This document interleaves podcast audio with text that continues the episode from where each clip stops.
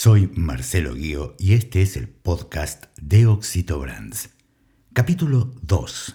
Memento Mori.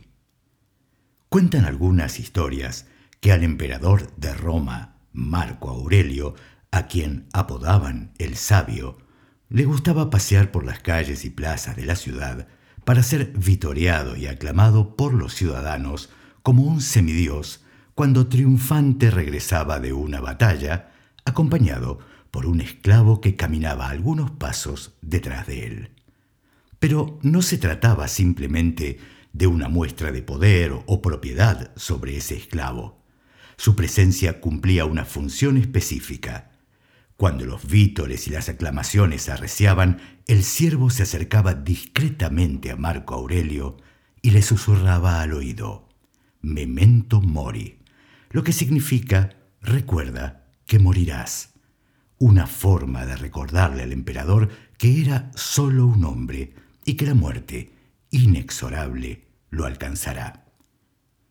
La misión del esclavo era recordarle las limitaciones de la naturaleza humana, con el fin de impedir que incurriese en la soberbia y pretendiese, a la manera de un dios omnipotente, usar su poder ignorando las limitaciones impuestas por la ley y las costumbres. Y mientras el esclavo sostenía la corona de laureles sobre la cabeza del emperador, continuaba diciéndole, Mira tras de ti, recuerda que eres solo un hombre. Recuerda, Señor, toda gloria es efímera. En tiempos de pandemia, como los que estamos viviendo, el virus ha ocupado de algún modo el lugar del esclavo, para recordarnos nuestra fragilidad y desnudez ante una situación que está fuera de nuestra capacidad individual de solución. La inmediatez de nuestra vida digital y nuestra omnipotencia frente a los otros y frente a nuestra propia vida, aquella que decimos moldear a través de la voluntad de trazarnos un camino de éxito, ha encontrado en el virus un espejo deforme de la realidad que intentamos construirnos, casi como si se tratara del retrato de Dorian Gray aquel personaje de la obra escrita por Oscar Wilde. Pero saliendo del contexto que ha definido esta pandemia, Memento Mori es también un recordatorio de que, en ocasiones, caemos en la trampa de creer que el camino del éxito se construye a partir de la exposición personal a toda hora, de la enunciación de una supuesta superioridad moral o intelectual o simplemente de la acumulación de likes y vistas en las redes sociales. Que se hable de mí, no importa si bien o mal, es el pan de cada día para aquellos que buscan trascender por encima del común de las personas. Tal vez porque creen que el éxito profesional y personal depende, como si se tratara de un laberinto, de cortar camino hacia la meta saliendo por arriba. La marca personal se ha convertido en los últimos tiempos en tema central de gran cantidad de publicaciones, conferencias, seminarios y tertulias una especie de fórmula a prueba de fracaso surgida de la necesidad de consolidar un posicionamiento claro como profesional en un mercado laboral altamente competitivo o simplemente para ubicarse como miembro destacado dentro de una organización. Visto desde esta perspectiva, se establece que las limitaciones de nuestra vida cotidiana y nuestra posición dentro del colectivo social condicionan nuestro ascenso en la escalera del éxito. Son las que, aparentemente, han impedido hasta hoy que el mundo escuche nuestra voz, anulando nuestra posibilidad de trascender.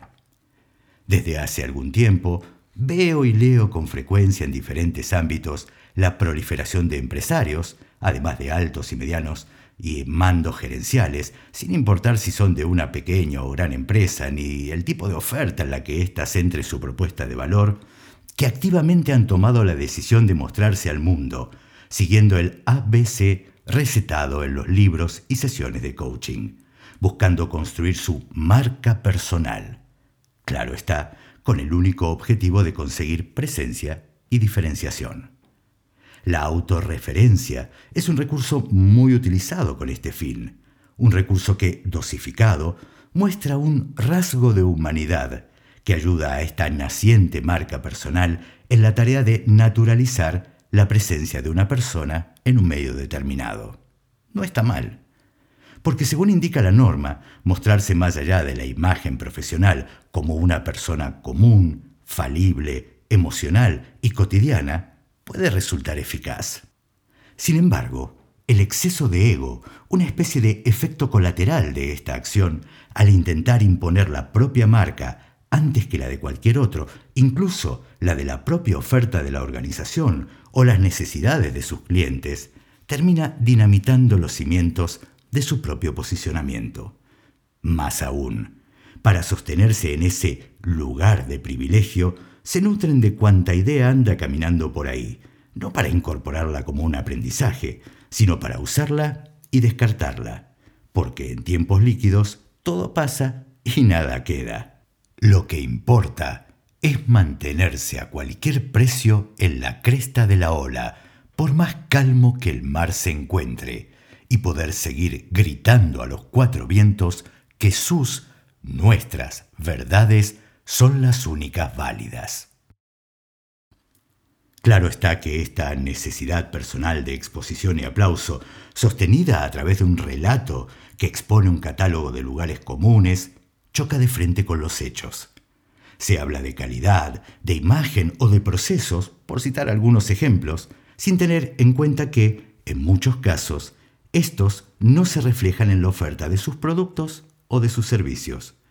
La marca, ahora como entidad global que los integra dentro de las organizaciones que lideran, termina afectada por una promesa incumplida, por la falta de sincronía entre lo que se dice y lo que se hace, y porque queda en evidencia que el objetivo principal era, sin más, la fama efímera del interlocutor de turno.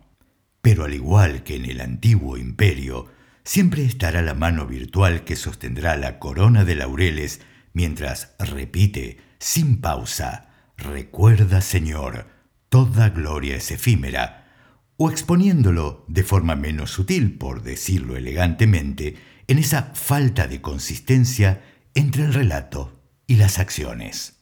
Tal vez sea tiempo de entender que la mejor marca personal se construye en el contexto del nosotros, que es consecuencia de una acción coherente y consistente a lo largo del tiempo y no un fin en sí mismo. Que el cumplimiento de la promesa, el trabajo realizado en forma continua con una dirección clara y el respeto para con sus colaboradores externos e internos colegas y audiencias son la mejor garantía de una marca personal exitosa. Y si no somos capaces de hacerlo de este modo, siempre queda la alternativa de recordar aquella anécdota surgida durante el rodaje del film Lo que queda del día. Cuando el director James Ivory hacía los preparativos para filmar esa obra maestra Lo que queda del día de 1993, le propuso a Anthony Hopkins que, para completar la composición del mayordomo que debía interpretar en el film, tuviera una entrevista con alguien que tuvo ese oficio durante toda su vida. Se hizo el encuentro, como es natural, a la hora del té, y Hopkins contaba que en todo su diálogo no pudo sacar nada en limpio que le fuera útil para armar su personaje. Mientras acompañaba al mayordomo hacia la salida como último recurso, Hopkins le preguntó, En definitiva, señor, ¿qué es un sirviente? Y recibió como respuesta la siguiente definición. Sirviente es alguien que, cuando entra a una habitación, ésta resulta estar más vacía que antes de que él entrara. La categoría rockstar es parte fundamental en el juego del espectáculo, pero no necesariamente condición de valor en nuestras profesiones. Tal vez se trate, si no tenemos nada relevante que aportar, de dejar que la habitación siga estando vacía y aprender que en el preciso instante en que dejamos de lado la carrera por llegar a la cima a cualquier precio y nos enfocamos en trascender, nuestra historia alcanza una nueva dimensión y se convierte en legado. Al dejar de preocuparnos solo por las circunstancias del presente para enfocarnos en la idea del legado que dejaremos, tal vez pongamos en evidencia que hemos madurado o envejecido sabiamente. Memento mori, colega, porque toda gloria es efímera y porque lo único que importa es vivir nuestra vida de la mejor forma, siendo humanos en la verdadera dimensión que encierra esta hermosa palabra.